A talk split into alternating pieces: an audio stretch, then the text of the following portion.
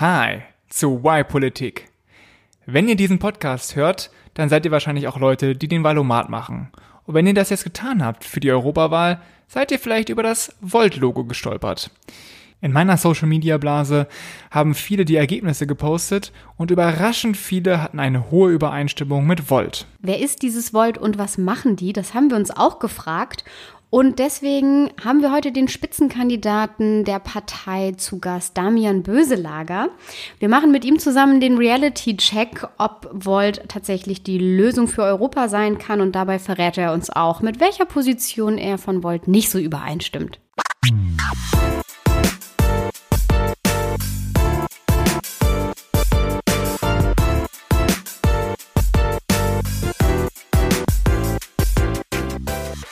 Warum haben wir gerade Damian eingeladen von Volt und nicht irgendjemand anderen? Äh, wir sind ja der Podcast für die Lösungen des. Für das dritte Jahrtausend. Korrekt. Und Volt will eine Lösung sein, eine neue, und zwar die Lösung für Europa. Und nichts Geringeres als Europa retten ist ihr Ziel. Und da dachten wir uns, äh, das stellen wir doch mal auf den Prüfstand und gucken, ob äh, Volt tatsächlich auch eine Lösung sein kann für Europa und für diese Wahl und ähm, den anderen historischen Parteien tatsächlich was voraus hat. Äh, das Thema wollen wir heute beleuchten. Und zwar aus dem, zumindest ein Grund, der für mich eine Rolle spielt. Und du hast es vorhin in der Vorbereitung schon verraten, Vincent, ähm, was ich ganz oft gesehen habe in den letzten Wochen, seit der Verbalomat draußen ist, ganz viele in meiner Filterblase Freundinnen und Freunde, die Screenshots teilen von ihren Endergebnissen, haben Volt sehr, sehr weit oben, wenn nicht sogar als oberste Partei. Und Vincent hat es schon zugegeben und ich gebe es jetzt auch zu, Ihr wart tatsächlich war. auch bei mir ganz oben. Ja. Ähm, und weil wir ja glauben, dass unsere Zuhörerinnen und Zuhörer uns vielleicht auch gar nicht so unähnlich sind, ähm, passt das ganz gut, dass wir genau diese neue Partei, von der vielleicht viele noch gar nicht so viel wissen, mal uns genauer anschauen. Und genau das wollen wir jetzt machen. Erstmal herzlich willkommen, Damian, bei uns im Podcast. Hallo, hallo, danke sehr für die Einladung. Ja, super, dass du da bist. An einem Freitagabend nach ganz vielen Terminen, die er heute schon hatte. Ja, Bildzeitung, Deutschlandfunk, jetzt Wahlpolitik, der Höhepunkt des Tages. Ja, es hat sich langsam aufgebaut und jetzt ist es zum, zum Schluss gekommen. Ja, schön wär's. Ähm, aber wir fangen ja immer an mit dem Problem. Und normalerweise fragt Tanja mich oder ich frage Tanja, äh, was ist das Problem? Damian, jetzt frage ich dich, was ist denn das Problem? Warum musstet ihr Volt gründen? Das ist eine sehr gute Frage. Wir haben uns genau diese Frage gestellt, als wir da mit der Französin Colombe und dem Italiener Andrea zusammensaßen und irgendwie aus dieser äh, wirklich ein bisschen verstörenden Trump-Wahl rausgefallen sind. Also es war ähm, einer der Momente, die uns dazu angeleitet haben, waren auf jeden Fall, dass wir eigentlich zu dritt äh, bei Hillary Clinton im Wahlkampfzentrum saßen, weil ein Freund uns da reingeschmuggelt hat und ähm, wir gesehen haben, wie Leute sich halt irgendwie erst, äh, ich weiß nicht, äh, geschrien haben, our President, our President, our President und dann irgendwann sich hingesetzt haben und angefangen haben zu weinen. Oh und ähm, das war irgendwie ein krasser Moment für uns, einfach zu sehen, so wie, wie schief eigentlich Politik gehen kann und wie es eigentlich sein kann, dass halt so ein kompletter Verrückter gewählt wird als Präsident der Vereinigten Staaten von Amerika. Und dann sind wir nach Hause gegangen und haben uns genau diese Frage gestellt, was ist eigentlich das Problem? Und haben dann für Europa zumindest festgestellt, dass wir auf der einen Seite so mega krasse Herausforderungen haben, die wir über alle Länder hinweg haben, also wie geht man mit Digitalisierung um, wie geht man mit Jugendarbeitslosigkeit um, jetzt vielleicht in Deutschland nicht in allen Bundesländern so stark, aber auch trotzdem Probleme in anderen Bundesländern oder in vielen Bundesländern. Und vor allem, wie geht man mit Klimawandel um, sodass es irgendwie funktioniert. Ähm, und das war die Antwort eigentlich immer, wir müssen mehr zusammenarbeiten in Europa. Wir müssen es irgendwie hinkriegen, richtige europäische Politik zu machen. Mhm. Aber das sagen ja auch viele andere Parteien. Mhm. Also warum braucht es dann genau. eine neue Partei? Das ist eine sehr, das war die erste, okay. das erste, der erste Teil des Problems. Ja, wir sind sozusagen noch beim Schritt eins. Okay, okay, also große Herausforderung, so ganz simpel gesagt. Der zweite Teil ist, dass ähm, wir festgestellt haben, dass, dass man irgendwie mehr Richtung europäische Lösungen kommt, dass es eigentlich so aussieht, dass der Rechtspopulismus ansteigt und die Leute wieder sagen, wir wollen zurück in den Nationalismus, wir wollen zurück in die Nationen, wie jeder kehrt vor seiner eigenen Tür, wir, wir handeln dann irgendwie mit den Regierungschefs untereinander Politik aus. Und dann gibt es die halt die Altparteien, nenne ich es jetzt mal visionslose Altparteien. Oha, oha, oha. Du weißt auch, welche ähm, andere Partei so redet, ne? Ähm, ja, ja, aber das ist tatsächlich auch ein, ähm, die eher so im Verharren und Verstarren drin okay. sind. Ja, ich meine, also wenn du dir anschaust, was Merkel eigentlich für eine Chance hätte jetzt nach vorne zu treiben und zu sagen, okay, zum Beispiel Macron macht Vorschläge, ich könnte irgendwie darauf reagieren oder einfach selber zu sagen, ich habe noch zwei Jahre, ich kann in die Geschichtsbücher eingehen als die Kanzlerin, die einfach richtig den Schritt für Europa gemacht hat, die es geschafft hat, irgendwie diese ganze Erwartung, die auch auf Deutschland liegt, umzusetzen in so einen, so einen gemeinsamen Schritt nach vorne. Ja. Macht sie aber nicht. Und das ist überall in Europa so, die Parteien kriegen es irgendwie nicht hin, so einen richtigen Europaschwung zu machen. So, das ist die Problembeschreibung. Äh, und die Lösung, da kommen wir dann ja wahrscheinlich dazu. Genau, ich würde jetzt trotzdem nochmal ähm, nachbohren. Die, die Lösung hätte ja dann auch, wenn man, also wenn das das Problem ist, hätte man ja auch sagen können, okay, wir müssen uns irgendwie auch engagieren und zusammentun mit DM25 oder wir müssen Pulse of Europe noch größer machen oder wir müssen wie Fridays for Future den gesamteuropäischen Protest organisieren, weil so können wir auch mhm. Druck auf äh, Politik ausüben und so können wir vielleicht die Politikerinnen und Politiker ja auch dazu bewegen, was zu machen. Aber ihr habt euch ja dazu entschlossen, euch eine Institution zu gründen mit bestimmten Strukturen, einer Satzung, Kandidaten. Wieso eine Partei. Mhm. Genau, und als, als Hintergrund vielleicht nochmal. Wir haben nämlich, Tanja, weißt du noch, eine unserer ersten Folgen, ja. da haben wir nämlich gefragt, äh, hey Leute, warum gründet ihr eigentlich immer neue Bewegungen, neue Organisationen, warum verändert ihr nicht die bestehenden? Also das haben wir uns so gefragt, weil jetzt in den letzten Jahren ja eine neue Organisation nach der anderen entstanden ist, gerade im Europakontext. Also ja, mich Und eine zweite Folge, die wir auch hatten, war, wie man klassische Parteien reformieren kann. Also wir machen, wir, wir sehen auch, dass nicht alles toll ist. Trotzdem ähm, Warum immer noch Parteien? Mhm. Zum einen ist es so, dass wir eben teilweise, also Teil dieser Analyse war, dass es keine europäischen Parteien gibt. Es gibt auch im Europäischen Parlament eigentlich vor allen Dingen eben die nationalen Parteien, die sich dann so zu so losen Gruppen zusammenschließen. Ähm, und da kann man, gibt es viele Beispiele, wo man das zeigt, wo sich das zeigt, der Artikel 13 mit der SPD, die eben dagegen stimmt und der SD, die dafür stimmt ist halt, mhm. so, ein, ist halt so eins dieser Beispiele. Ja, sorry, S&D sind die Socialists and Democrats, also die Fraktion der Sozialdemokraten im Europaparlament. Genau. Und das ist, äh, da gibt es ganz, ganz viele Beispiele, wo man eigentlich sieht, dass sowohl im Parlament als auch im Rat eigentlich nationale Politik vorherrscht. Die richtige Macht liegt bei der CDU und nicht bei der EVP, liegt bei den sozusagen nationalen Parteien. Und das war eben, also ich meine, es gibt auch, äh, hatten wir neulich wieder einen EVP, also sozusagen einer von den Konservativen auf europäischer Ebene, zugegeben, dass deren Wahlprogramm einfach so lange runtergewässert wird, bis es halt allen nationalen Mitgliedsparteien der, der EVP dann auch passt. Ja? Also das ist einfach nur so als Beispiel. Das heißt für uns die Möglichkeit zu sagen, wir gehen als ein Italiener, als eine Französin und ein Deutscher irgendwie in eine klassische Partei, die europäisch agiert, die gab es nicht, weil es die nicht gab. So. Die M25 ist relativ gleichzeitig wie wir gestartet. Ich weiß nicht, ob es ein bisschen früher oder ein bisschen nachher war, aber von Anfang an mit so einer Anti-Establishment-Rhetorik, mit äh, lauter Celebrities dabei, mhm. Julian Assange als Berater, ähm, Varoufakis als großes Gesicht. Das war auch nicht das, was wir wollten, weil wir wollten ja irgendwie Politik verbessern und verändern. Und das mit halt einer Bürgerbewegung, mit, mit ganz normalen Menschen um uns herum und nicht irgendwie auf so einem, auf so einem Celebrity-Ride, der dann leicht kommunistisch angehaucht ist, wenn ich das mal viel sagen darf. also das ist mhm. irgendwie, war überhaupt nicht unsere Lebenswelt. Hm. Und warum Politik? Das ist auch eine super spannende Frage.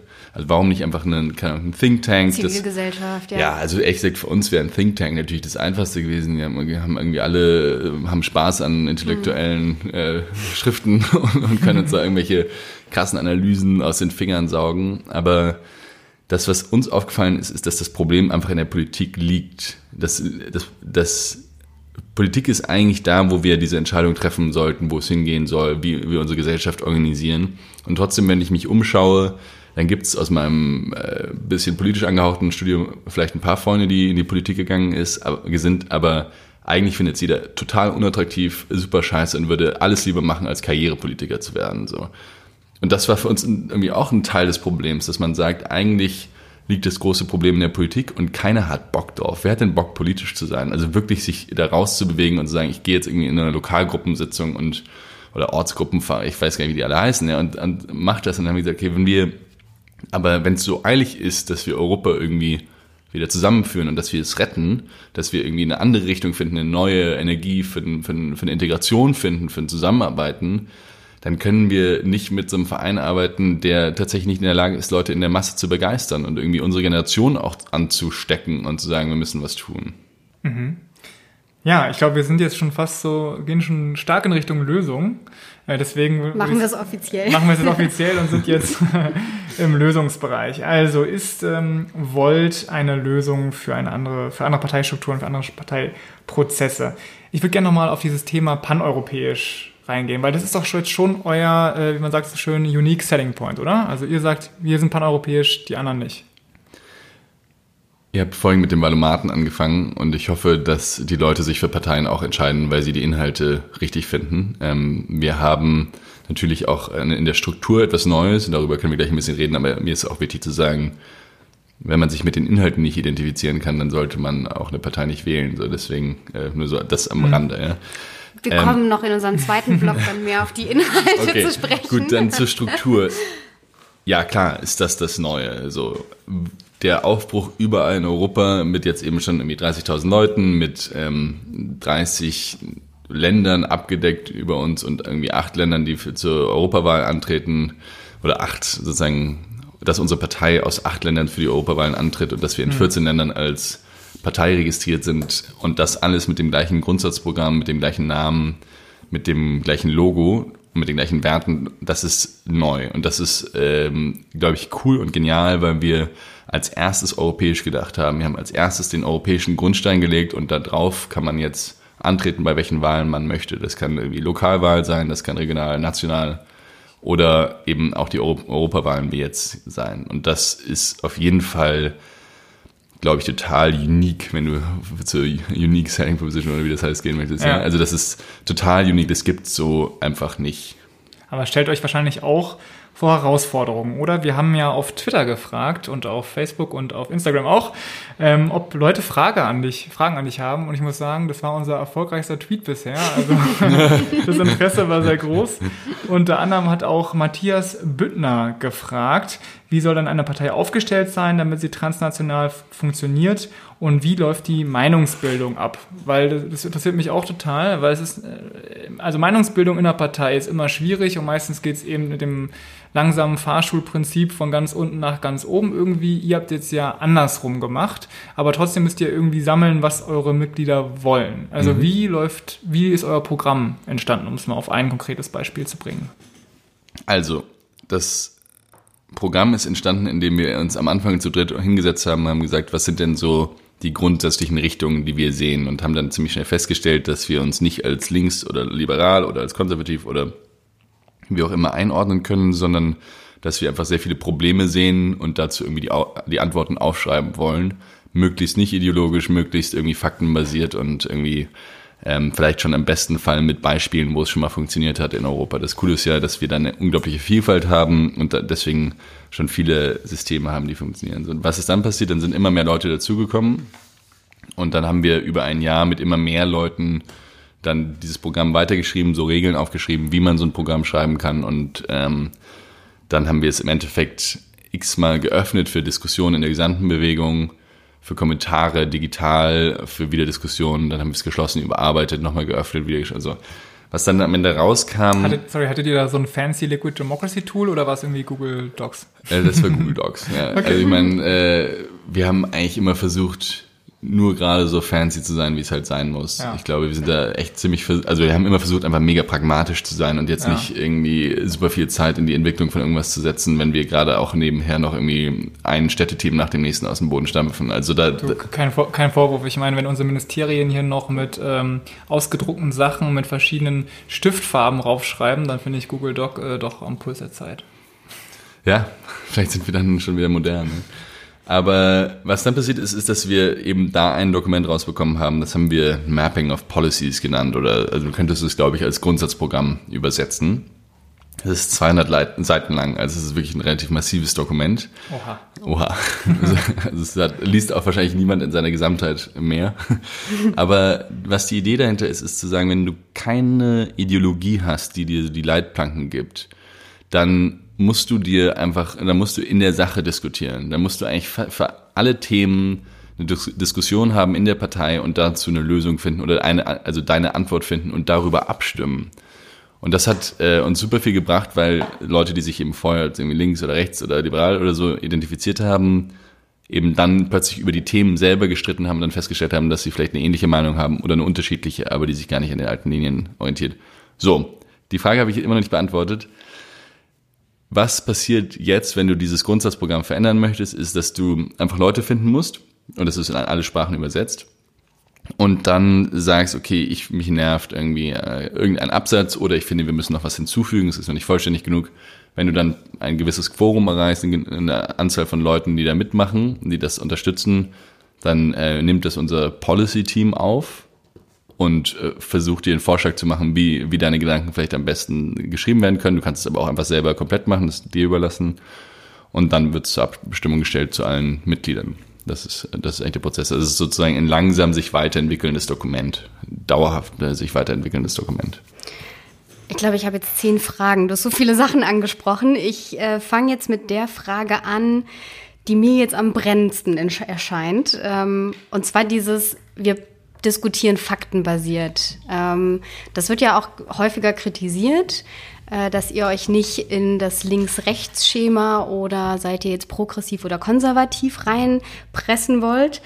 Ähm, auf der anderen Seite ähm, dieses faktenbasierte, ich glaube, es gibt Themen, da ist das ziemlich eindeutig. Also ich, wenn ich an so Themen denke wie CO2-Ausstoß, müssen wir den reduzieren oder nicht, da kann ich in wissenschaftliche Publikationen gucken und da ist es vielleicht wirklich Ideologie, wenn man dann heutzutage noch sagt, nee, über CO2-Begrenzung müssen wir uns nicht kümmern, wir warten, bis wir Innovationen haben. Vielleicht bin ich da aber auch schon ideologisch, ich weiß es nicht. Aber es gibt ja auch andere Themen, ähm, bei denen das nicht so einfach ist, weil man einfach noch nicht weiß, was bei bestimmten Sachen passiert. Und ich muss da an ein Plakat von euch denken. Ähm, da schreibt ihr drauf, Digitalisierung viel schlauer, die EU mit KI, also künstlicher Intelligenz.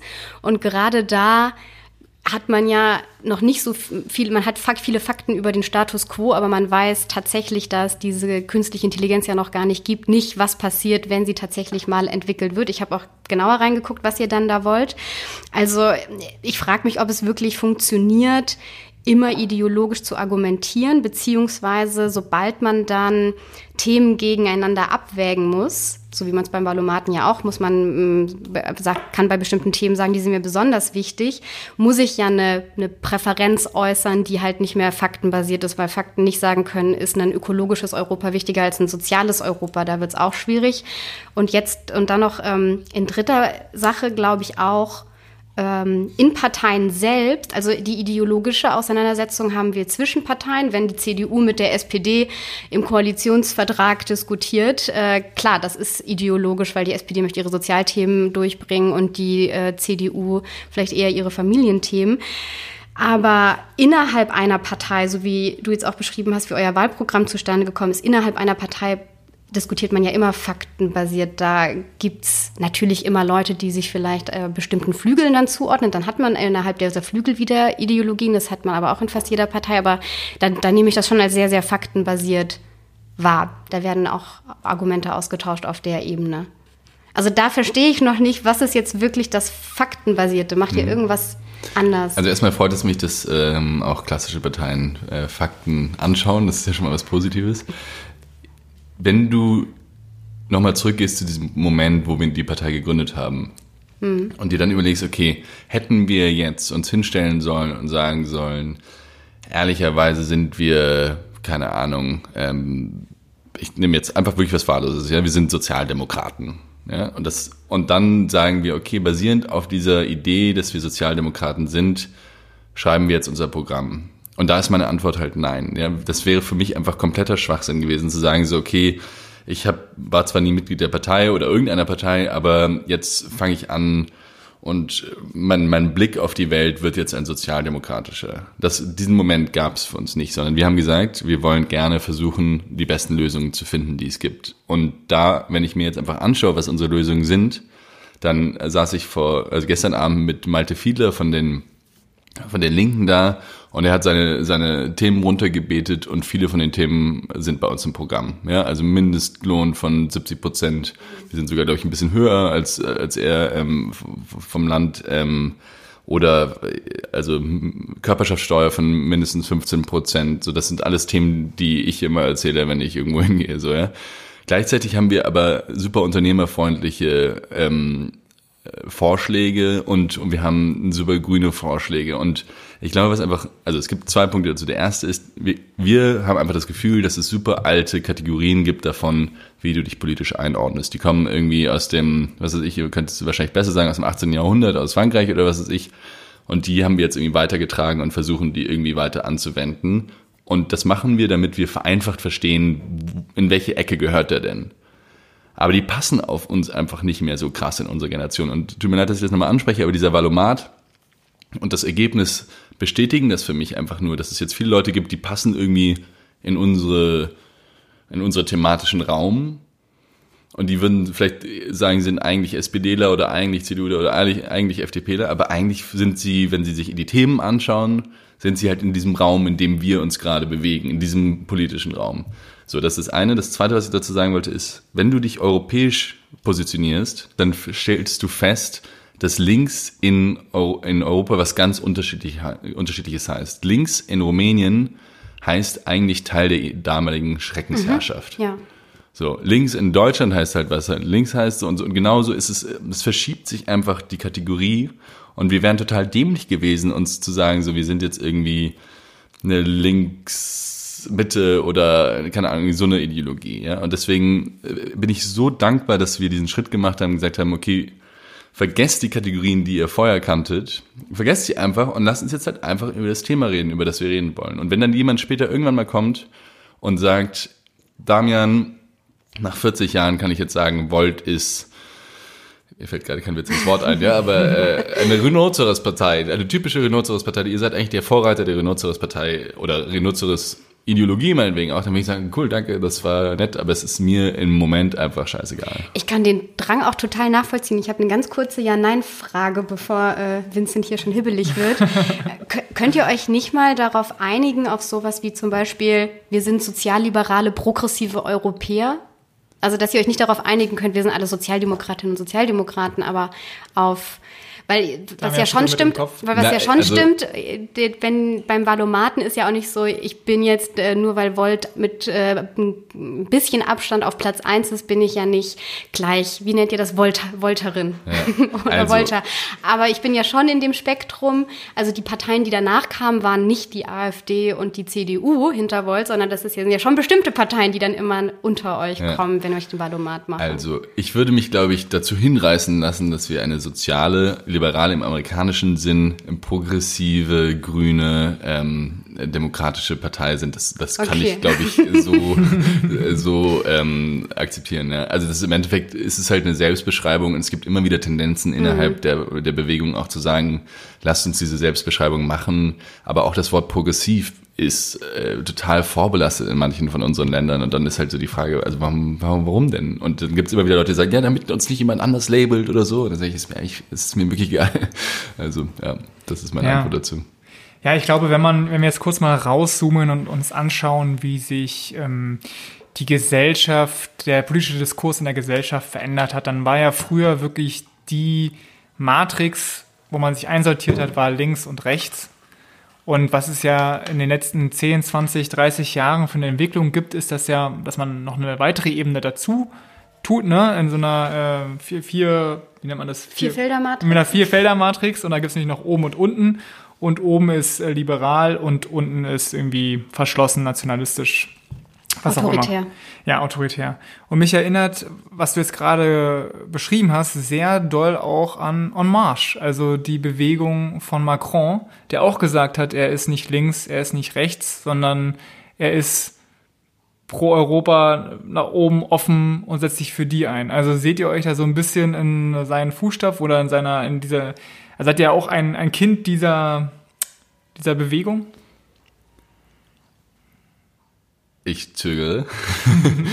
Macron unterscheiden, oder hat Andrea, ähm, mit dem ich das hier gegründet habe, mit Colombe auch noch, ähm, ich meine, ganz gut unterschieden zwischen Macron 1 und 2. Ne? Also okay. Macron 1 würde ich sagen, ja. ja wir haben, ähm, oder wir waren begeistert davon, wie gut er in der Lage war, Leute aus der Zivilgesellschaft dafür zu aktivieren, sich politisch zu engagieren super geil. Endlich ein Aufbruch irgendwie, wo du sagst, okay, Leute lernen wieder politisches, politisches Engagement und ähm, politisieren sich, ist total cool. Und er hat eben sehr viel dieses Listening-Tour-Ding auch gemacht, also dass sie rumgelaufen sind und Leute gefragt haben, was sind denn die Themen, die euch angehen und so weiter. Und das ist eigentlich auch die Methode und den Ansatz, den wir richtig finden, dass du eben auf der ja. Straße bist, den Leuten zuhörst. So, Macron 2 ist der, der in die Regierung gekommen ist und der dann en marche hat eigentlich fallen lassen wie so eine leere Hülle. Also die Partei hat ganz, ganz lange überhaupt gar kein Mandat von ihm bekommen, was sie denn jetzt machen soll als Partei. Ähm, einfach auch, weil das System so funktioniert. Und er hat selber einfach so einen Rechtsruck gemacht in seiner Politik, der uns einfach überhaupt nicht gefällt. Also zum Beispiel die Häfen zu verschließen für Flüchtlinge, die ähm, Notstandsgesetze und sowas wie Versammlungsfreiheit und sowas diese, äh, diese Notstandsgesetze regeln, sowas wie Versammlungsfreiheit, diese in das allgemeine Recht zu überführen. Und da gibt es noch weitere Beispiele, wo er wahrscheinlich einfach taktisch gesagt hat, von links kann mir keiner mal was, also gehe ich jetzt nach rechts, um Marine Le Pen da irgendwie die Wähler wegzunehmen. Und das ist halt überhaupt nicht unsere Richtung. Das schließt jetzt super an, weil genau das wäre jetzt nämlich auch meine Frage gewesen, wenn man, ich glaube, dass man sich auch vor allem einordnet oder sich ein Label gibt, um sich zu bestimmten Seiten abzugrenzen und sich vielleicht gerade gegen eben Konservative und Rechtspopulisten abzugrenzen. Und ein, du hast ja erzählt, dass euer Gründungsmoment auch die Trump-Wahl war und der Brexit ähm, und ein Problem, das ihr seht, ja auch der wachsende Populismus ist in Europa. Und wäre es dann, ähm, wie wollt ihr, wenn ihr euch selber nicht abgrenzt und labelt, was sind dann eure Instrumente und Mechanismen, um euch ähm, gegen die zu wehren? Und da hatten wir auch, ähm, das passt da auch ganz gut rein, ähm, auch auf Twitter eine Frage, die war von Zerbrösler formuliert wie folgt. Wie will, Volt, wie will Volt den Aufstieg von Extremisten, im Moment vor allem Rechtsextremisten, Spaltern, Fake News, Hetze auf EU-Ebene entgegenwirken? Ich komme gerade von einem äh, Panel zu äh, Decoding Right-Wing Populism. Also das äh, hat sich genau damit beschäftigt, so wie ähm, nehmen wir eigentlich den aufsteigenden Rechtspopulismus auseinander. Ähm, ich habe jetzt, äh, kann das jetzt die ganze Konferenz nicht wiedergeben, aber eine Sache, die ich da mehrmals gesagt habe und ich auch immer wieder versuche zu sagen, ist, das erste, was du machen musst, ist, dass du den Leuten zuhörst, warum sie eigentlich genervt sind. Dass du einfach die nicht als, als allererstes eine Rückfrage gibst, sondern dass du sagst so, was nervt dich denn? Was ist denn das Thema, was dir auf die Nerven geht? Warum bist du denn in irgendeiner Form ähm, unzufrieden? Und dann gibt es da die verschiedensten Antworten. Ne? Die Politik repräsentiert mich nicht mehr. Ähm, oder ich finde, äh, Wählen gehen sowieso doof. Oder also gibt es verschiedene, verschiedene Möglichkeiten. Und ich glaube, der zweite Schritt ist dann zu sagen, so, okay, ich habe das gehört, ich äh, verstehe, was du sagst. Und ich glaube, dass eben dein Problem nicht gelöst wird, wenn du versuchst, dich in so eine, äh, also auf so einen Nationalismus einzulassen, der versucht dir so eine Kontrolle zu suggerieren, die er niemals haben wird, weil es, da rede ich super gerne super lang drüber, weil es keinen Staat gibt, der, also kein, weil der Nationalstaat unabhängig nicht mehr funktioniert. Hatte auch noch nie in der Geschichte. Das ist eine komplette Illusion, dass Nationalstaaten alleine irgendwie jemals funktioniert haben. Da gab es irgendwann mal Empires und Imperien und so, aber es gab nie funktionierende Nationalstaaten alleine, so nur als kurzer Anmerkung. Und das dritte ist, und das ist, glaube ich, das, was wir versuchen, ist einfach ein positives Angebot zu machen, ein Gegenangebot zu machen, wo du sagst, hier ist eine Vision, und wir geben gerade Vollgas, diese Vision umzusetzen. Wir wollen ein integriertes Europa, damit es endlich demokratischer ist, damit wir endlich die großen Sachen unserer Zeit angehen können. Hilfe uns machen mit, das ist jetzt äh, geht's los. So, ja? Also dieses Problem ernst zu nehmen und dann zu sagen, ich verstehe es und jetzt ist die Lösung eben genau die, dass wir nicht jetzt hier weiter irgendwie verwalten, rumhocken und es nicht gebacken kriegen, sondern dass wir eben versuchen, das Europäische Parlament demokratischer zu gestalten, sodass deine Stimme was zählt und ähm, ja, und dann halt die ganzen weiteren politischen Angebote zu machen. Also ich glaube, lange Rede, kurzer Sinn. Du überzeugst Menschen nur, indem du tatsächlich eine Alternativvision hast und die musst du anbieten können und auch glaubwürdig anbieten können. Und dann musst du im zweiten Schritt darauf auch liefern können, natürlich. Alles klar. Dann äh, hatten wir ja versprochen, dass wir uns auch mal der Inhalte, äh, den Inhalten widmen. Ich würde vorschlagen, das tun wir jetzt als allererstes und dann müssen wir auf jeden Fall auch noch über die Macht sprechen, also was ihr vorhabt im Europaparlament äh, und was so eure Aussichten sind. Das freut mich, weil wir hatten uns ja das erste Mal unterhalten über die vermachteten Strukturen und deswegen habe ich da, darüber natürlich sehr viel nachgedacht in den letzten Tagen. Auf einer Veranstaltung vor einem halben Jahr war das, ne? Mhm. Ja, dann. Man äh, kennt sich ich hier. Bin Man, kennt, gespannt. man kennt sich hier im politischen Berlin. Also ist die vorbereitet. Ähm, genau, legen wir jetzt mal mit dem, äh, mit dem Inhalt los, Leute.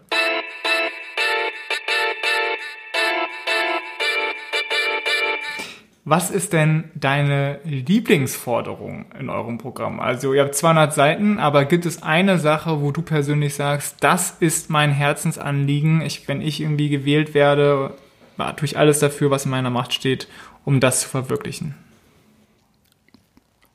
Es kommt ja immer darauf an, welche, sozusagen, was man im Europäischen Parlament dann macht. Aber sagen wir mal, ich könnte komplett frei entscheiden, ist mein Lieblingsthema und Lieblings ist in dem Kontext ein bisschen äh, zynisch, aber ist tatsächlich eine europäische Asylbehörde. Ähm, Okay, warum? ich habe ein da? bisschen in dem Kontext Asyl äh, gearbeitet und ähm, sowohl aus Sicht des deutschen Staates als auch eben äh, aus, aus einer NGO-Sicht, wenn man so will.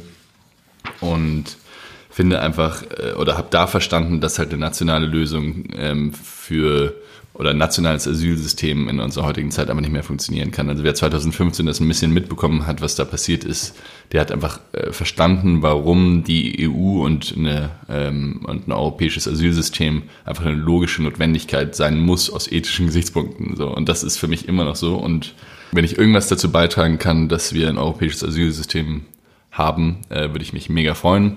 Was damit zusammenhängt, soll ich ein bisschen erklären, wie es Ja, funktioniert? also äh, genau, redest du jetzt davon, dass wir noch zehntausende weitere Frontex-Polizisten brauchen oder brauchen wir ein Verteilsystem oder was genau? Genau, also wir haben tatsächlich auch ähm, eine gewisse Frontex-Stärkung mit drin, ähm, aber gleichzeitig mit dem Mandat eben auch Seenotrettung zu betreiben. Ähm, für mich ist das tatsächlich die Möglichkeit, dass du einen Asylantrag stellst. Äh, kann an der griechischen, an der italienischen, an der spanischen Küste sein für die gesamte Europäische Union.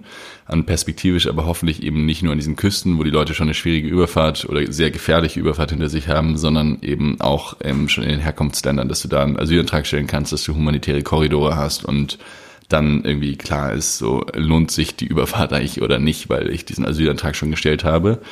Was damit aber eins zu eins einhergehen muss, ist, äh, wie du sagst, ein Verteilungssystem, dass man in der Lage ist zu sagen, okay, die einzelnen Länder übernehmen tatsächlich die Verantwortung, wie das auch in Deutschland intern ja war. 2015 hatten wir dieses Easy-System, wo nach dem Königsteiner Schlüssel verteilt wurde auf die verschiedenen Bundesländer, auch wenn das äh, eigentlich nur eine Bettenverteilung war, aber egal, es wurde trotzdem gemacht.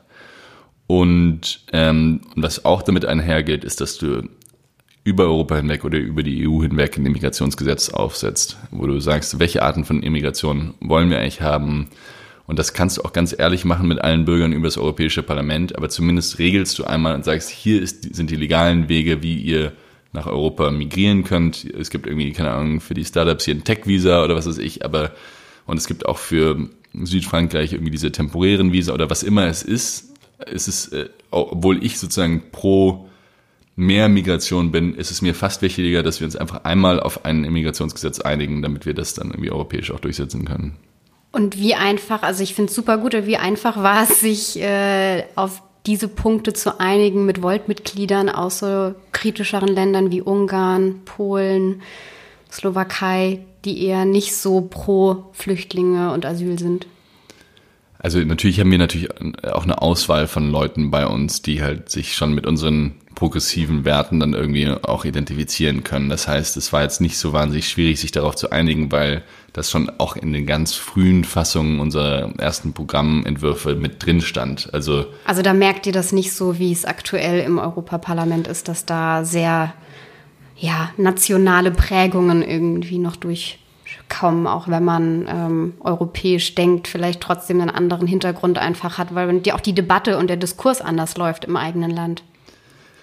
Also ich glaube, viele Menschen, die vielleicht auch migrationskritisch sind oder auch eben diese, diese Asylanträge irgendwie schwierig finden, äh, sehen sich eigentlich schon nach Ordnung. Und deswegen ist da schon mal der erste Ansatz, also zu sagen, wir brauchen ein europäisches Immigrationsgesetz, sagt jetzt ja eben noch nicht, ob du mehr oder weniger Migration brauchst. Wir treten dann tatsächlich auch für mehr Migration ein, weil wir einfach wissen, dass es Pflegekräftemenge, äh, Pflegekräftemenge gibt und weil wir wissen, wie die europäische Bevölkerung sich weiterentwickeln wird. Ähm, ja, und auch noch aus vielen weiteren Gründen. Aber ich glaube, jeder kann sich eigentlich darauf einigen, dass das eigentlich einfach geregelt gehört. Und gerade dieser Ordnungsverlust, dieses Chaos, was da eben in den Menschen irgendwie, also zumindest ähm, in der Wahrnehmung da ist, das muss man, glaube ich, eben, dem muss man irgendwas entgegensetzen. Und da ist es auch für mich so ganz klar, dass es eben nur europäisch sein kann und dass du so ein, wenn das ein gefühltes Chaos ist, dass du das auch nur europäisch lösen kannst. Ja. Ich würde jetzt aus dem einen spezifischen Thema mhm. nochmal rauszoomen auf euer ähm, gesamtes Wahlprogramm. Und tatsächlich, das hat mich schon beeindruckt, weil ich, äh, ich, ich gucke mir, wenn neue Parteien sich gründen, das immer fasziniert an, aber meistens beschränken die sich auf ein paar spezifische Themen. Aber ihr habt echt zu allem äh, Positionen. Das äh, fand ich schon krass. Und da frage ich mich, ähm, stimmst du 100 Prozent mit dem überein, was da drin steht und was ihr bisher gemacht habt und was eure Positionen sind? Oder gibt es auch irgendwo, wo du sagst, das hätte ich persönlich, wenn ich könnte, hätte ich es vielleicht anders entschieden, aber das war eine Konsensentscheidung oder ein Kompromiss? Die Überschneidung ist erschreckend hoch. Ja. ja. Weil das ist, glaube ich, nämlich der Unterschied ähm, zu, zu den klassischen Parteien. Ähm, also ganz oft, wenn man ja Leute fragt, warum, wenn, warum sie nicht in eine Partei eintreten, obwohl sie vielleicht ähm, ein sehr politischer Mensch sind und sich auch engagieren wollen, dass sie oft sagen, naja, aber es gibt keine Partei, die all das vertritt, was ich irgendwie möchte oder zu hundertprozentig dem entspricht, was meine Vorstellungen sind. Ähm, und da ist ja die Antwort nicht, ja, dann gründe deine eigene Partei, in der du vielleicht alleine bist und noch ein paar Leute, die gleich denken, sondern das geht ja allen Leuten so, auch die dann tatsächlich Parteimitglied sind. Ähm, und ich glaube, Vincent und ich können das auch gut sagen. Also ich kenne niemanden in meinem Umfeld, der in einer etablierten Partei ist und sagen würde, ja, ich stimme mit allem überein, sondern man ist ja auch Teil einer Partei um diese zu gestalten und mitzugestalten mhm. und zu beeinflussen in eine bestimmte Richtung. Ähm, klar, du hast sie jetzt mitgegründet. Natürlich hast du sie dann wahrscheinlich auch äh, sehr äh, oder mehr mitgeprägt als, als andere Leute. Wenn irgendwann Volt größer wird, könnte sich das vielleicht ändern. Also dann ist es vielleicht nicht mehr so eine hohe Überschneidung, weil vielleicht mehr Leute kommen, die auch andere Vorstellungen haben. Ähm, ich leite jetzt schon so ein bisschen über zu unserem, unserem Machtthema. Du darfst gleich darauf antworten, ähm, weil ich muss dann dran denken an die AfD zum Beispiel, als die noch sehr klein war in ihren Anfängen, als äh, Bernd Lucke die gegründet hatte, da war es ja eher erstmal eine euroskeptische Partei, die, die vor allem Eltern den, unter uns erinnern sich. Kennen sich, kennen das genau, die eher den, die, den erstmal den Euro abschaffen wollten, eurokritisch waren. Dann ähm, kamen immer mehr Leute dazu, die Partei ist gewachsen und äh, damit auch der Flügel, der die Partei nach rechts verschoben hat. Und Bernd Lucke ist dann irgendwann gegangen worden. Das gleiche mit Frauke Petri, die dann ebenfalls ähm, irgendwann doch nicht rechts genug war. Und äh, die Partei hat sich so verändert, dass äh, Bernd Lucke heute sich auch ähm, davon abwendet. So, siehst du die Gefahr, dass das Volt nicht auch passieren könnte? So jetzt am Anfang ist es noch einfach, du identifizierst dich damit, aber äh, gerade auch mit dem Thema zusammen, dass ähm, ihr faktenbasiert und nicht ideologisch sein wollt, dass irgendwann andere, ja, andere Leute das für andere Zwecke nutzen. Oder es in eine Richtung geht, die du dir nicht vorstellst. Genau, da gibt es zwei Antworten darauf. Die erste ist, dass wir vorsichtig waren, eben nicht populistisch zu sein, indem wir tatsächlich 200 Seiten Grundsatzprogramm schreiben. Für uns war es super wichtig, sich auf ein Fundament zu stellen, was tatsächlich relativ präzise für ziemlich viele Fälle oder ziemlich viele politische Herausforderungen schon relativ genau sagt, was wir da denken. So, da kann sich natürlich jetzt einzelne Sachen verschieben und auch in Richtungen, die mir vielleicht nicht so gefallen, aber das ist dann der demokratische Prozess. Und der zweite Punkt ist, ich habe mich relativ früh mit jemandem von der AfD getroffen, der früher bei der AfD war, weil ich genau das interessant fand. Wie mhm. passiert es eigentlich, dass eine Partei diesen doppelten Rechtsruck macht, von dem du gerade gesprochen hast, und dann so unterwandert wurde? Also, dass die, und der hat mir auch nochmal gesagt, die haben innerhalb von drei Monaten eben sind sie auf 4,7 Prozent bekommen, glaube ich, ungefähr drei Monate in der, in, in Deutschland bei der Bundestagswahl. Von nichts auf, auf 4,7 Prozent. Und dann zwei Monate später war schon der Parteitag, in dem Lucke dann abgewählt wurde. Das heißt, es war ein halbes Jahr, ein bisschen länger als ein halbes Jahr von Gründung bis zur Rausschmiss des Gründers, wenn du so willst. Du hoffst, dass dir das nicht passiert. Ähm, ja, ich Nein, er, meinte, hat, er, ich wollte gerade sagen, er hat die zwei Jahre, er hat schon zwei Jahre überstanden. Nein, aber das, ist vorbei. aber das ja. ist natürlich super spannend, wenn du eine neue Partei aufbaust, dann zu verstehen, was ist denn da eigentlich passiert? Was mhm. ist, also was ist denn da bitte abgegangen, dass sowas passieren kann? Weil wir wollen natürlich nicht ein Monster bauen, was europaweit irgendwie Populismus oder Rechtsradikalismus vertritt. Ja, ich meine, das ist natürlich eine Angst, die du dabei hast. Und ähm, dann haben wir ähm, eben da gesprochen mit ganz vielen Leuten und haben gesagt, okay, was du dir anschauen musst, ist der Prozess, wie du Mitglieder, Mitglied wirst bei einer Partei. Weil was die in der AfD gemacht haben, mhm. ist halt dieses Recht, Mitglieder zu machen, ganz nach unten zu delegieren, sodass dann gesamte NPD-Verbände eigentlich eingetreten sind in, in einzelnen Regionen und dann waren es, haben die sich wahnsinnig gefreut, weil sie so wahnsinnig viele neue Mitglieder haben, aber hatten eigentlich ihre gesamte Parteibasis verwässert und eben aufgefüllt mit einer ganzen Gruppe, die eine ganz klare Agenda hatte und haben dann währenddessen irgendwie in den Talkshows mit rechter Rhetorik gespielt, das muss man Lucke ja schon lassen.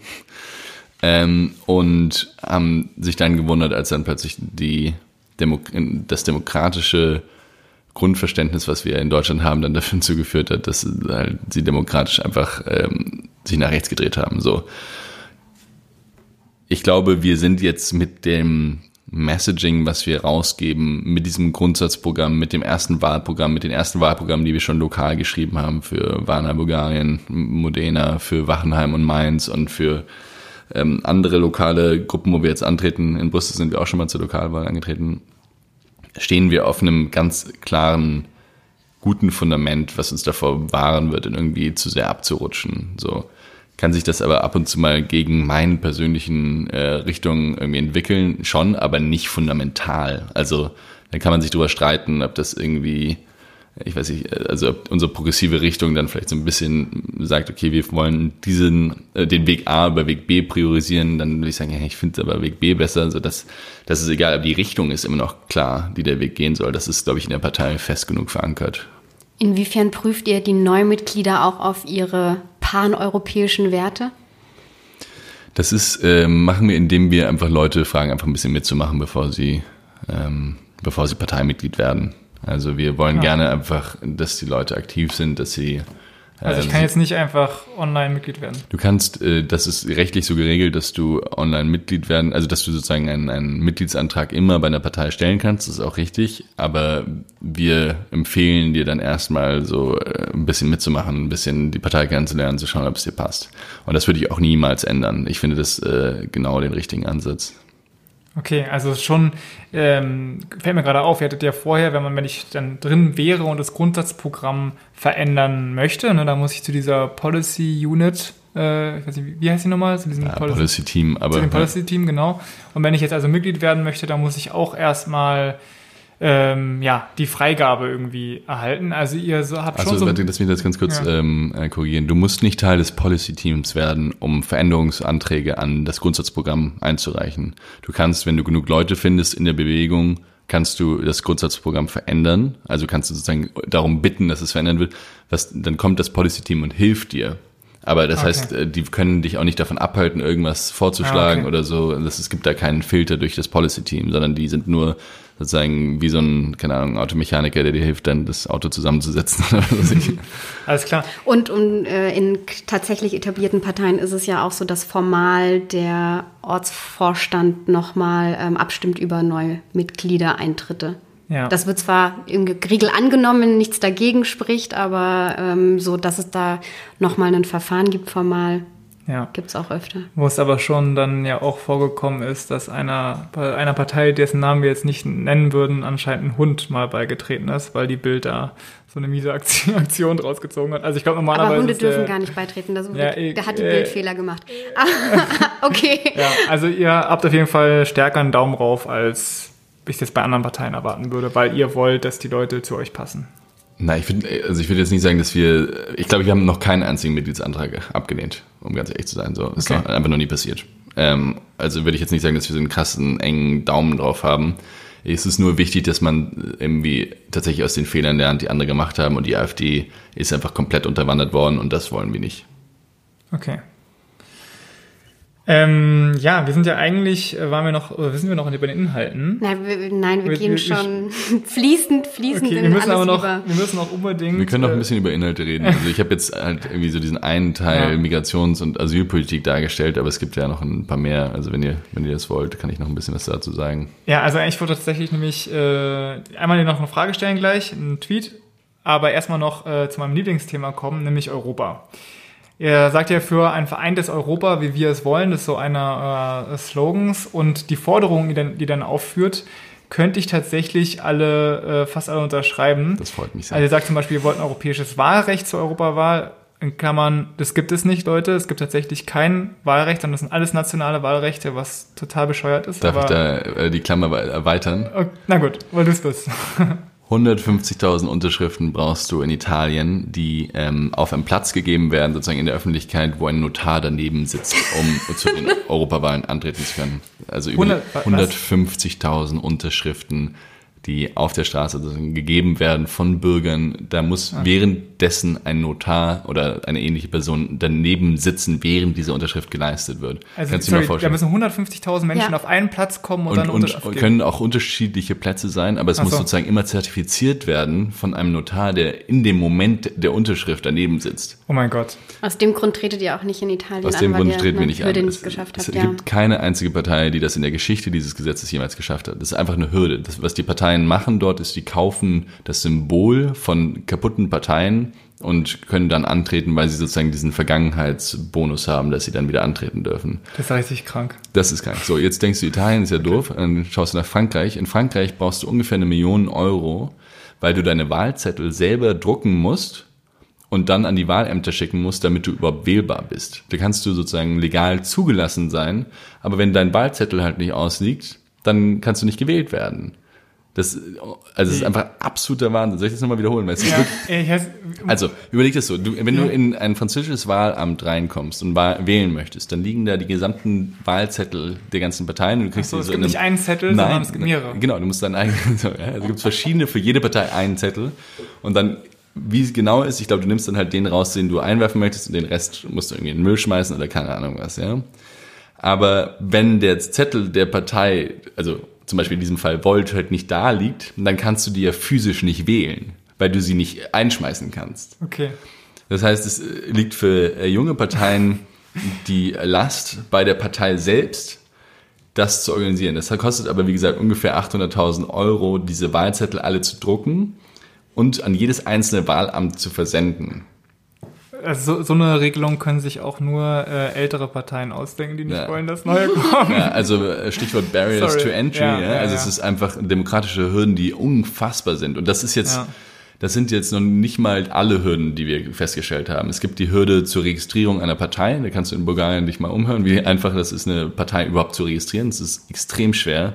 Rumänien ist genau das Gleiche. Die, da sind einfach die Ämter schon, ich will jetzt nicht sagen so korrupt, aber sagen wir mal so, ähm, lahm, dass sie ja. dir da einfach diese, diese Registrierung schon nicht erlauben. Und dann kommt erst. Sie melden sich für diese Europawahl an, 2019? Nee, nee, nee, versuchen Sie mal 2420. Ja, wirklich. Also es ist wirklich, also unglaublich, okay. was du da siehst. Und deswegen ist einer unserer Vorschläge auch auf jeden Fall äh, European Electoral Law. Ja. Wir brauchen auf jeden Fall ein europäisches Wahlrecht, zumindest für die Europawahlen. Ja. Und dann ähm, habt ihr aber auch hier einen Vorschlag, den ich ganz interessant finde, weil ich den, mir nicht sicher bin, ob, ob ich ihn absolut teile. Und zwar sagt ihr, ähm, eine Stimme, also die Stimme von jeder EU-Bürgerin, jedem EU-Bürger soll gleich viel wert sein. Das ist natürlich das One Man, One Vote, was man irgendwie immer hört. Aber das würde ja, also das gibt es in der Europäischen Union nicht. Zum Beispiel ist es so, wenn du in Malta wohnst, dann wählen 70.000 Maltesen eben einen Abgeordneten. In Deutschland sind es 800.000. Klingt auf den ersten im ersten Moment total unfair, finde ich auch. Aber auf der anderen Seite, wenn wir das eben nicht hätten, dann hätte Malta wahrscheinlich 0,5 Abgeordnete und äh, Deutschland, ich weiß nicht genau, ähm, die Hälfte, nee, nicht die Hälfte, aber äh, 120 oder so. Das heißt, ähm, wie seht, also hier in Deutschland, dass ihr das gut findet, kann ich verstehen, aber meinst du nicht, dass es gibt viele kleinere Länder in der Europäischen Union, wo so ein Vorschlag nicht gut ankommt und wo auch irgendwie dann der paneuropäische Geist irgendwie flöten geht, wenn es dann auf einmal heißt, Deutschland, Frankreich, Spanien dominieren die Europäische Union noch mehr, als sie es jetzt schon tun. Ähm, es ist äh, ein gut, hast du einen guten Punkt hier rausgesucht, auf jeden Fall. Die anderen teile ich ja alle. Ja. Reden wir doch über die ganzen, die du teilst. Ähm, europäische Premierministerin, starkes Parlament, Schwächung des Rates. Na, okay, das ist jetzt sehr politisch. Ähm, also, es ist ein schwieriger Punkt. Wir haben allein bei unserer eigenen äh, Governance, also bei unseren internen Regularien, halt überlegt, inwiefern musst du dir Realität, ähm, wie, wie sagt man das, also inwiefern musst du die Realität, dass Ländergruppen einen stärkeren Zusammenhalt haben, ähm, tatsächlich Genüge tragen und in, inwiefern musst du es nicht? Also du meinst, welche Rolle müssen Nationalstaaten noch spielen, oder?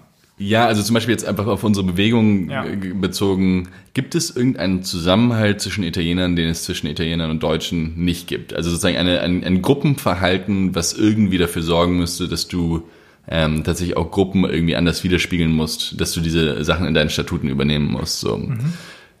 Und die Antwort ist, ja, gibt es. Ja, es gibt derzeit einfach noch ähm, irgendwie das Gefühl, dass ein Parlamentarier aus, ähm, aus Luxemburg halt ein Parlamentarier für die Luxemburger ist und nicht für die gesamte europäische Bevölkerung, obwohl das ja eigentlich die Idee ist. Jeder europäische Parlamentarier ist ein europäischer Parlamentarier für, für die, also sozusagen für ganz Europa und nicht für einen Staat. Das steht so in den Verträgen mit drin. Ja.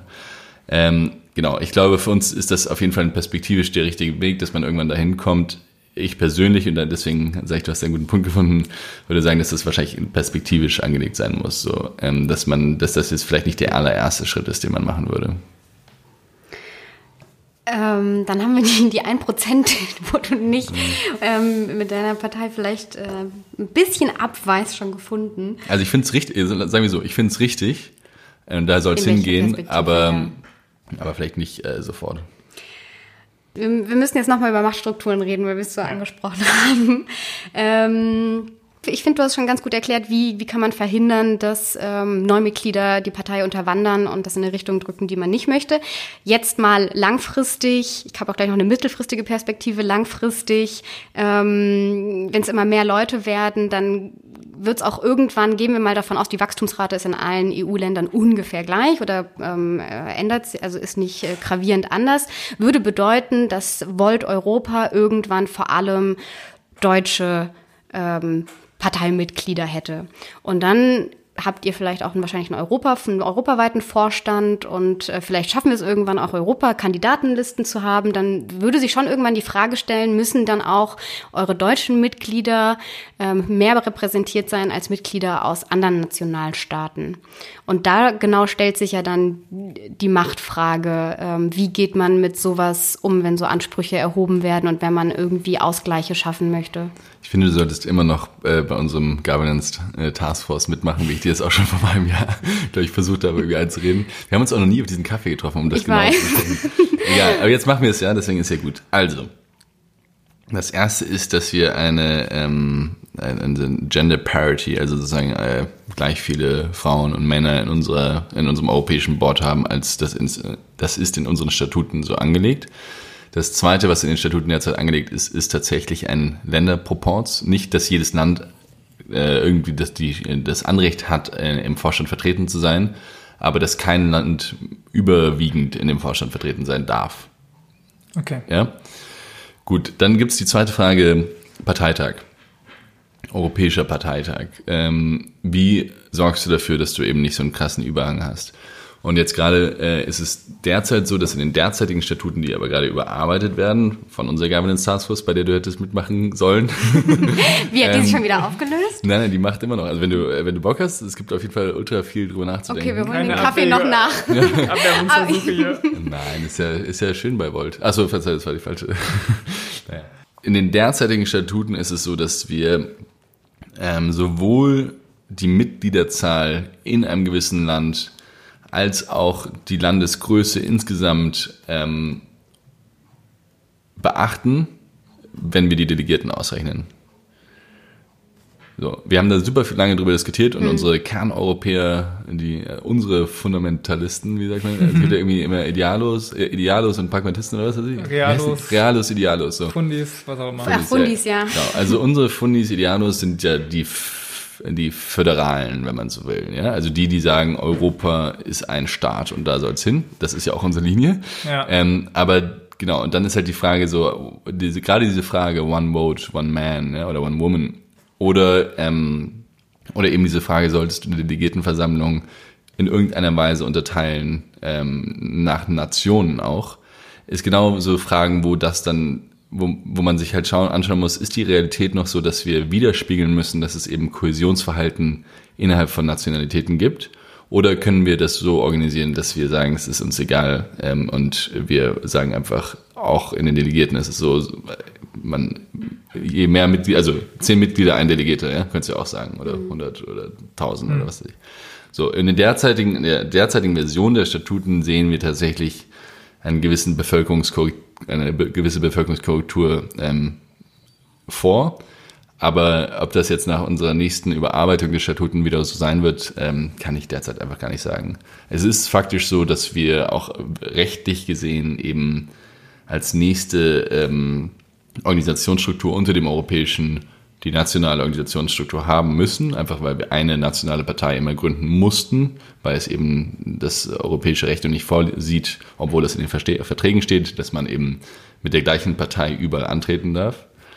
Ähm, und dementsprechend ist es halt so, dass äh, wir halt Nationen widerspiegeln, auch in unserer Organisationsstruktur und ähm, auch in der Art, wie wir eben die Delegiertenversammlung aufbauen. Sorry, das ist jetzt super nerdy. Äh, ja, das war, ich wollte, genau das wollte ich jetzt auch sagen, mega nerdy Politik. -Talk. Aber mir macht es mega Bock darüber nachzudenken, weil es ist genau, was halt spannend ist. Ja, wir machen was Neues, wir bauen eine de facto europäische Partei auf, die gibt es so nicht. Es gibt keinen Präzedenzfall, den wir uns anschauen können. Wir haben uns ein bisschen angeschaut, wie sieht das in der also in Deutschland zwischen Bundesländern und, ähm, und der Bundesebene? Bundesebene aus. So. Ähm, in den Parteien zum Beispiel kann man davon was lernen und, und so weiter. Ja, da gibt es einfach ähm, super spannende Diskussionen drüber und die natürlich schon einfach prägen werden, wie es weiter aussehen wird. Und deswegen haben wir auch von Anfang an gesagt, als wir diese Governance Taskforce aufgesetzt haben, gesagt, okay, die macht jetzt den nächsten großen Schritt bis zu unserem nächsten Parteitag im September, bei dem auch der Vorstand neu gewählt mhm. wird. Und, ähm, und dann wird die aber weiter bestehen bleiben. Und die hat sich schon super krass viele Statuten von super krass vielen Organisationen unterschiedlichster Natur angeschaut. Egal, ob das jetzt irgendwelche Aktiengesellschaften sind, ob das Parteien sind. Die haben also wirklich richtig viel schon durchgeackert. Und wenn ihr da Bock habt mitzuackern, wie gesagt, dann seid ihr herzlich eingeladen. Und auch alle Zuhörer, die Politik-Nerds sind. Ich möchte noch gerne eine letzte Frage stellen in die Richtung, Frage. aber in die Richtung. Okay, na gut. Dann danach darf, danach ja, okay. überlasse ich. Und dann müssen wir auch langsam zum dir. Ende kommen. Ähm, ich kann es nächste Mal wiederkommen. Genau, dann, nach der Wahl, wenn du dann nämlich im, im, im EU-Parlament sitzt und jetzt springen wir mal 30 Jahre nach vorne. Oha. Ähm, ihr seid super erfolgreich, du bist seit 30 Jahren im EU-Parlament. Oh Gott. Und äh, seit 30 Jahren im Vorstand von Volt. Oh Gott, nee, und dann haben wir gescheitert, weil wir haben tatsächlich eine Mandatsbeschränkung. Pass auf, ja genau, das war jetzt meine Frage. Ja. Was, weil das ist ja genau das, was nämlich auch alle bei klassischen Parteien so sagen, so, äh, da muss ich mich erst, äh, muss ich zehn Jahre Plakate hängen und immer im Ortsverein sein, bis ich irgendwie mal was mhm. werden kann, diese ganzen Politiker-Karrieristen. Das war einer der Punkte, den wir damals bei der Parteireform-Folge hatten, mhm. dass, die, dass es eine Amtszeitbegrenzung geben muss, damit es mehr Durchlauf gibt. Okay, das darfst du sagen. Was ja. ist eure Lösung dafür, um regelmäßig neue äh, Gesichter auch dann nach vorne zu kriegen und ähm, ja, die, die, die, die Offenheit in der Partei zu gewährleisten? So, ähm, Was ich weiß, können andere der, Parteien von euch lernen? Der derzeitige Stand ist, dass wir zwei Jahresmandate für den Vorstand haben ähm, und dass du maximal drei Mandate machen darfst. Das, ist, das heißt, sechs Jahre ist das Maximale, was du da ähm, verbringen darfst. Jetzt wird gerade darüber diskutiert, ob du dann ein Mandat aussetzen musst oder drei, wenn du, also sozusagen so lange, wie mhm. du ähm, tatsächlich Mandatsträger warst ähm, für den Vorstand. Und äh, ich bin da für so lange, wie du ähm, im, im Vorstand warst, weil ich, also zum Beispiel Hillary Clinton, ne? soll das jetzt einfach nach Amerika springen, aber so cool diese Frau ist, ich kann einfach nicht nachvollziehen, warum gerade sie die einzige schlaue Frau ist in Amerika, die die Demokraten ähm, nominieren mussten, weil ich weiß, dass es nicht sowas geben sollte wie Sippenhaft, wenn jemand irgendwie ähm, ähm, Mann hat, der schon Mann hat, der Präsident war, war, so, das ist ja nicht ihre Schuld, ja. ja. Aber ich, ich finde dieses Dynastische, hm. es geht mir auf die Nerven. Es geht mir auf die Nerven, dass wenn, wenn irgendwie Leute zu lange in Positionen hocken und dann denken, sie sind unersetzbar, das ist Bullshit. Jeder hat andere Prioritäten, hat andere Sachen beizutragen und dann geht's halt in eine andere Richtung, als man sich das vielleicht persönlich so wünscht. Aber ich finde die Vorstellung, die du gerade gesagt hast, 30 Jahre im Europaparlament für Volt und 30 Jahre Vorstand in, von Volt, dann haben wir versagt, wenn das passiert. Das ist von Anfang an eine Bewegung, die auf den breiten Schultern getragen wird von ganz, ganz vielen Leuten, die richtig geile Arbeit machen. Und da gibt es super viele Leute, die in der Lage wären, in den Vorstand zu gehen. Und äh, wie gesagt, ich hatte vorhin gesagt, Varoufakis habe ich keinen Bock drauf weil genau dieser Personenkult einfach so kacke ist, dass du es kaum fassen kannst. Ich habe überhaupt gar keine Lust, in der Be äh, Bewegung zu sein, wo Varoufakis die ganze Zeit in der Presse ist. Und sobald ich irgendwie hier meinen Beitrag zum Aufbau von Volt geleistet habe, gibt es tausend Leute, die das besser können, das weiterzuführen. Und Das sollte auch so sein. So. Und also es wird nie Damien-Shirts geben. Damien Böslager Shirts. Ja, wir haben jetzt gerade tatsächlich, also wir haben ja keine Poster mit Gesichtern drauf. Ja. Ähm, und jetzt haben wir uns sehr mit uns gerungen und jetzt gibt es tatsächlich ein ganz paar Poster, wo Marie-Isabelle und ich drauf sind. Ähm, ich weiß nicht, wann die hängen werden, aber es ist, äh, peint mich schon unglaublich, genauso wie diese Arte-Doku mich auch unglaublich peint. Das habe ich mir einmal angeschaut und dann nie wieder, weil es so Sachen, ich weiß nicht, ob ihr diese Arte-Doku, ja, es nee. gibt so eine Arte-Doku jetzt. Es gibt so eine Arte-Doku. Ähm, Entschuldigung, das klingt jetzt, ja, ja. Äh, klingt, ich, ich dachte, ihr hättet es vielleicht gehört, aber die, ja, doch. Ähm, aber für mich ist das einfach, es peint mich, ehrlich gesagt, wenn du so dich selber anschauen musst irgendwo und, und dann, äh, wie du, was weiß ich, Fahrrad fährst durch Berlin oder so. Also ganz, ganz, ganz schrecklich. Aber deswegen finde ich auch ähm, die Vorstellung von so T-Shirts mit meinem Kopf drauf würde, würde ich, glaube ich, Paranoia kriegen und in so einen, in so einen, ja, an so einen Horrorfilm erinnert fühlen. Ja, ja also. Dann hoffen wir, das bleibt so, weil äh, ist ja bei Macht nicht, äh, nicht, nicht, nicht selten so, dass dann Leute doch, jetzt will ich nicht, nicht, damit meine ich nicht dich, aber. Es ist witzigerweise schon was, worüber ich, worüber ich nachdenke. Was sind die Auswirkungen, die einfach diese verschiedenen Erfahrungen mhm. jetzt auf dich, auf deine eigene Psychologie haben? Und ich glaube, man muss sich diese Auswirkungen super krass bewusst sein und man muss irgendwie auch versuchen, dagegen zu steuern. Also bei mir ist es meine Familie, die mich verarscht. ist immer gut, wenn man Jüngster ist, dann kriegt man eh immer drauf. Und das äh, hier jetzt auch an meine Geschwister, falls sie es jemals hören sagen, macht weiter, das ist okay. Ja. Damit du bodenständig bleibst. Ja, nein, ich meine, ja, ich glaube, es ist, jede Erfahrung prägt dich. Und ich kann mir schon vorstellen, dass wenn du eben dauerhaft dazu angehalten wirst, Entscheidungen zu treffen, dass das dich irgendwann stumpfen, also, also mhm. abstumpfen wird und dir vielleicht auch dein Empathievermögen ein bisschen ähm, wegnimmt. Und da muss man, glaube ich, einfach irgendwie aktiv dagegen arbeiten und freundlich bleiben und ähm, ein normaler Mensch bleiben. Genau. Zum Abschluss hätte ich noch einen harten, äh, harten Punkt und wir hätten noch eine nette Frage zum Abschluss. Und zwar, das ist mir jetzt wirklich. Können wir nur die nette machen? Weil nee. wir. ist ja schon spät. Ich meine, die Zeit rennt uns davon. Ja, ja, so. ja. Da kommst du nicht raus. Also, ähm, wie gesagt, bei, ne, ich schaue mir euer Programm an. Ich muss bei sehr vielen Punkten einen äh, Haken setzen und sage, ja, finde ich auch gut. Sehr gut. Ich äh, habe jetzt hier eine Stunde mit dir gequatscht, finde ich nett. Ich finde eure ganze Aufmachung äh, sympathisch und so weiter. Also ähm, auf den ersten Blick denke ich mir, ja, geil, schön, dass es diese Partei gibt. Und dann kommt aber deine Parteimitgliedschaft in deinen Hinterkopf und versucht, was Negatives, irgendwas Negatives genau. zu finden, woran Also ich bin ja, genau, ich bin ja in, in, der Sozialdemokratischen Partei Deutschlands und das bin ich auch aus einem Grund. Ich bin auch bei denen und nicht bei den Grünen aus einem ähnlichen Grund. Und zwar habe ich das Gefühl, dass Parteien wie Volt, die Grünen jetzt vielleicht immer weniger, weil sie immer größer werden, aber am Anfang auf jeden Fall auch, dass es eben eine Partei ist, die einer bestimmten Gruppe in der Gesellschaft genau das Angebot gibt, was sie möchte, aber auch nur dieser einzelnen Gruppe. Und dass Parteien wie Volt und, und die Grünen, dass die zu einer Zersplitterung der Gesellschaft fühlen, weil irgendwann kriegt jeder seine eigene Partei, ja, alles tutti, alle sind in ihrer Partei zufrieden, aber es gibt keine eine Partei, die in der Lage ist, irgendwie äh, Politik zu machen. Deswegen brauchst du Koalition und deswegen wird alles wahnsinnig kompliziert, weil alle auf ihrer äh, Meinung beharren, auf die Meinung der Partei. Und ja, dann bist du da, sitzt du da so. Also glaubst du, dass ihr mit Volt vielleicht auch zu dieser Splitter Zersplitterung der Gesellschaft beitragt? Oder meinst du, nein, wir bemühen uns auch darum, nicht die hippen Berliner Mitte progressiven paneuropäischen Leute nur anzusprechen. Also als allererstes ist es eine sehr gute Frage, weil sie einfach die ernsthaft, also weil sie das Problem ernst nimmt, ja. Und ich glaube, das ist das Wichtigste, dass wir irgendwie nicht naiv in irgendwas reinrennen, weil wir, weil wir denken, äh, cool, wir retten jetzt die Welt und dann verschlimmbessern wir sie. Das finde ich einen super wichtigen Punkt. So zu der Diversitätsfrage ist es auf jeden Fall so, dass wir krass aktiv daran arbeiten, mehr Leute zu erreichen, auch eine breitere Gesellschaft zu erreichen und dass wir dann hoffen, dass allein dadurch sich das Programm dann auch erweitert. Also das ist ein, ein aktives Unterfangen, deswegen legen wir krass viel Wert auch auf analoge Treffen, also sozusagen tatsächlich irgendwie da zu sein. Wir legen krass viel Wert auf irgendwie rurale Gebiete, so, äh, da mehr reinzukommen. So, das ist natürlich eine harte Arbeit, weil das sehr viel schwieriger ist, als jetzt irgendwie sein, äh, seine erste Bubble zu erreichen. Hat aber für mich ähm, schon oder war für mich ein super wichtiger Schritt, um Volt selber ernst zu nehmen. Und das ist tatsächlich am meisten passiert durch Artikel in den klassischen Medien.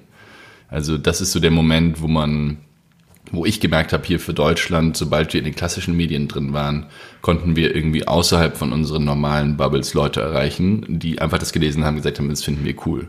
So deswegen haben wir Leute über 65, deswegen haben wir Leute, die keinen Bildungshintergrund haben wie wir, so auf der Liste sogar als Kandidaten. Und wenn wir diesen Schritt nicht gemacht hätten, dann hätte ich, glaube ich, gesagt, so ich habe einfach keinen Bock, bei einer Partei zu sein, die für Damien und seine Freunde da ist. Und das ist zum Glück überhaupt gar nicht der Fall. So und äh, ja, und das macht mich erstmal froh ich finde, es gibt immer super viele Gründe, irgendwie eine Innovation scheiße zu finden. Ähm, meine Urmotivation, das zu machen, ist, weil ich Angst habe, dass mein Kontinent in eine Scheißrichtung geht, Entschuldigung, aber dass, dass irgendwie die Populisten hier übernehmen und dass wir ähm, in einer unfreien Gesellschaft leben werden, die in Nationalstaaten zersplittert, die sich im schlimmsten Fall bekriegen. So, das ist eine sehr düstere Vision, aber dann möchte ich mich ungern davon aufhalten lassen, dafür zu kämpfen, ähm, das zu machen, weil jemand sagt, vielleicht wenn du die derzeitige Ordnung ein bisschen äh, so zerrüttelst, dann machst du es, zersplitterst du vielleicht oder so. Aber ich habe, also das ist für mich immer noch der beste Weg, wie ich versuchen kann, diese politische Landschaft zu beeinflussen. Und wenn ich wie vorgestern da irgendwie mit Katharina Barley und mit äh, Sven Giegold und mit Kaspari und ähm, Nicola Berda sitze und die sich anhören müssen von diesem kleinen Idioten Damian, dass sie eine scheiß Vision für Europa haben und dass sie sich endlich mal hinsetzen müssen und irgendwie mutige Politik machen müssen für Europa, dann habe ich jetzt vielleicht noch nicht die Gesamtbevölkerung erreicht, aber ich habe zumindest dafür gesorgt, dass die Leute Angst haben, dass ich ihnen Stimmen zocke. Und dass sie vielleicht dadurch irgendwie aufwachen und sagen, okay, du hast vorhin auf deiner Achse gesagt, so auf der offenen Achse rennt uns diese kleine Scheißpartei davon und zieht uns genau die jungen Leute ab, die wir eigentlich haben wollen. Und was mache, wie reagiere ich jetzt darauf eigentlich? Und deswegen ist auch für mich einfach diese Wahl, und zwar, dass ich jetzt Wahlwerbung mache, aber Wahl, also Wahl für Volt, einfach erstmal so ein, so ein Schritt, wo du sagst, ja, wir sagen denen einfach, dass es tatsächlich irgendwie europäischer werden muss und dass es schneller europäischer werden muss, als sie sich jemals hätten erträumen lassen, dass es sein kann. So und gut, es äh, kann jetzt nicht ganz hundertprozentig deine, deine Angst ähm, stoppen, ja, dass wir irgendwie trotzdem nur einen Teil der Bevölkerung abbilden. Aber ich habe, glaube ich, keinen Bock, ähm, länger zuzuschauen und zu sagen, so, okay, dann lasse ich es jetzt lieber, weil es vielleicht schiefgehen könnte, sondern ich äh, bin sehr froh, dass wir dazu gekommen sind, irgendwie aus diesem Beschweren rauszukommen und was zu tun und irgendwie mit Vollgas zu versuchen, irgendwie diese, diese Welt zu verbessern auf unsere beschränkte Art und Weise. Aber also ich ähm, wird es, glaube ich, auch weiter versuchen. Ich weiß nicht, ob es deine Frage hundertprozentig beantwortet hat. Ja, doch, ich finde das, ähm, ja, ich glaube trotzdem, dass ihr wahrscheinlich mit da beitragt, dazu das zu tun. Aber auf der anderen Seite liegt es ja auch bei den großen Parteien daran, sich eigentlich anzupassen, zu erneuern, damit sie eben, wie du gesagt hast, nicht ähm, die, diese Leute verlieren. Dementsprechend ist auf jeden Fall, äh, liegt es auf jeden Fall auch an den klassischen Parteien. Und noch ein zweiter Punkt. Es heißt ja nicht nur, weil du in unterschiedliche Parteien bist, kannst du nicht zusammenarbeiten. Ne? Also ich finde es überhaupt nicht schlimm, mir zu überlegen, dass vielleicht wir in Deutschland lernen müssen, mit größeren Koalitionen zu arbeiten, mit einer größeren Parteienvielfalt zu arbeiten. Ähm, das halte ich jetzt für nicht so ein Riesenproblem. Solange man eben weiß, dass wir für das integrierte Europa stehen und für den föderalen Staat und wir gerne und noch für viele andere Themen wie zum Beispiel gegen Klimawandel anzugehen und so, dann können wir gerne auf den Themen kooperieren, auf denen wir dann kooperieren müssen. Also das äh, finde ich jetzt nicht so wahnsinnig schlimm. Okay. Ähm, ich hatte dir ja noch die leichte Frage versprochen, nachdem ich jetzt hier nochmal als Abschlussfrage genau das, äh, das fundamentale Fass aufgemacht habe. Und zwar nochmal ein äh, Beitrag von Twitter. Jamal Stutz hat gefragt, was sind die triftigsten Gründe dafür, Volt anstatt einer anderen Partei zu wählen? The stage is yours, die Vorlage, jetzt zum Abschluss nochmal die Leute für die Europawahl am 26. Mai zu überzeugen.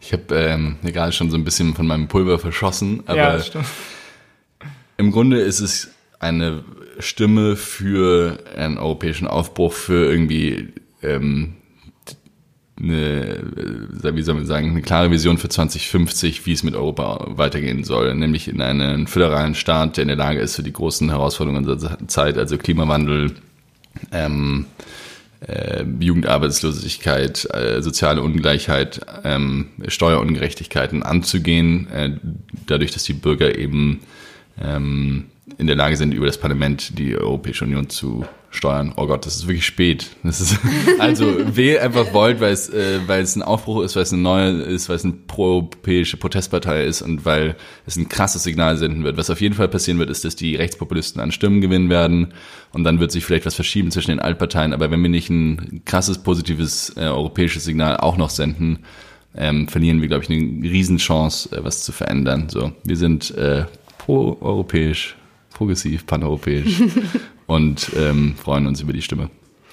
Sehr gut. Ähm, vielen Dank, Damian, dass du heute unser Gast warst. Und äh, wir haben uns sehr gefreut. Die unsere große Frage, die wir am Anfang gestellt haben, ist: Wollt die Lösung für das Europa und könnt ihr Europa retten?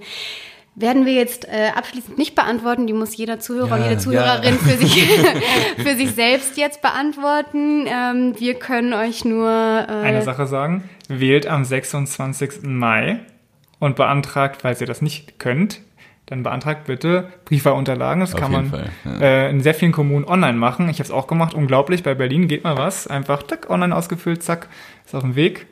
Und ähm, ich würde sagen, wir hören uns beim nächsten Mal. nämlich, wenn es wieder darum geht, Lösungen für das dritte Jahrtausend.